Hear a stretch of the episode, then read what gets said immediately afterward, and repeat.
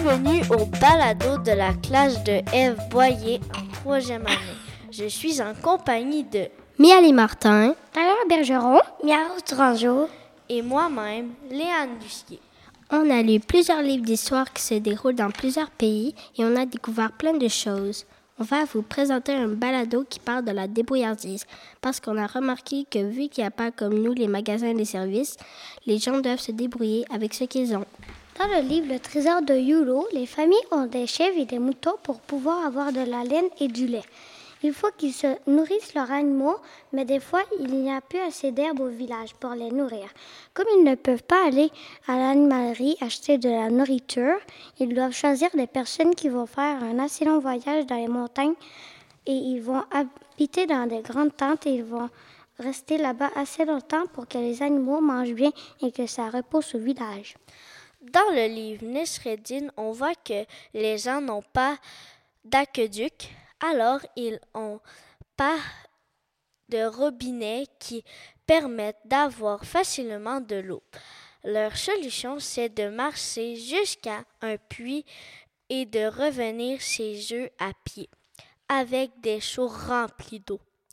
C'est sûrement lourd et difficile d'apporter l'eau en sans la, sans la renverser.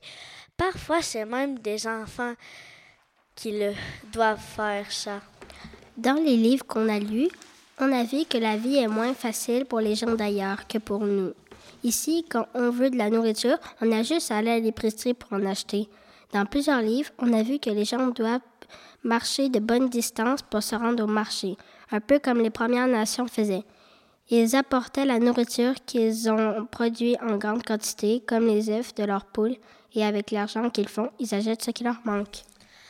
Dans le livre La perle, le garçon, et ce n'est même pas un adulte, devait aller pêcher jusqu'à temps qu'il attrape du poisson. Souvent, il pêchait toute la journée et quand il revenait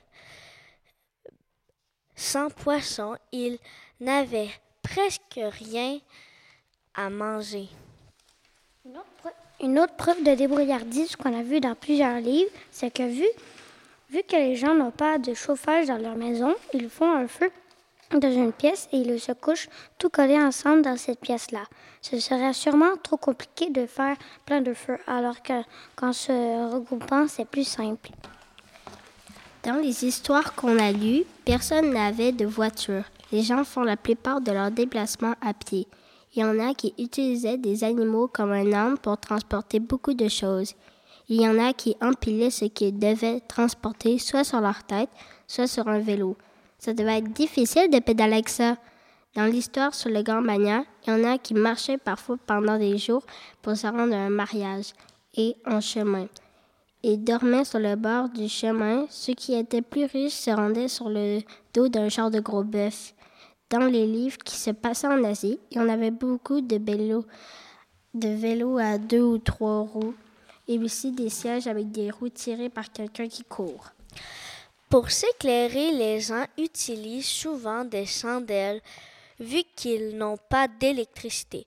Pour les vêtements, ils allaient au marché chercher du tissu ou même y tondaient leurs moutons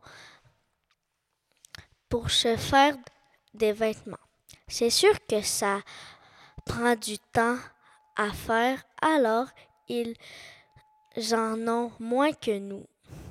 En regardant tous ces livres, on s'est rendu compte que les gens qui vivent dans des pays moins développés doivent se débrouiller pour réussir à manger, à s'éclairer, à se vêtir, à se réchauffer et à se déplacer. Nous, comme on a tout ça, on ne se rendait pas trop compte que, que ce n'est pas pareil partout. On espère que vous avez aimé notre balado et que vous a, donné envie de lire vous aussi plein de livres. Si vous voulez, vous pouvez aller écouter les autres balados de la classe. C'était Mia Rose, Léane, Tyler, Amy Ali. Merci de nous avoir écoutés.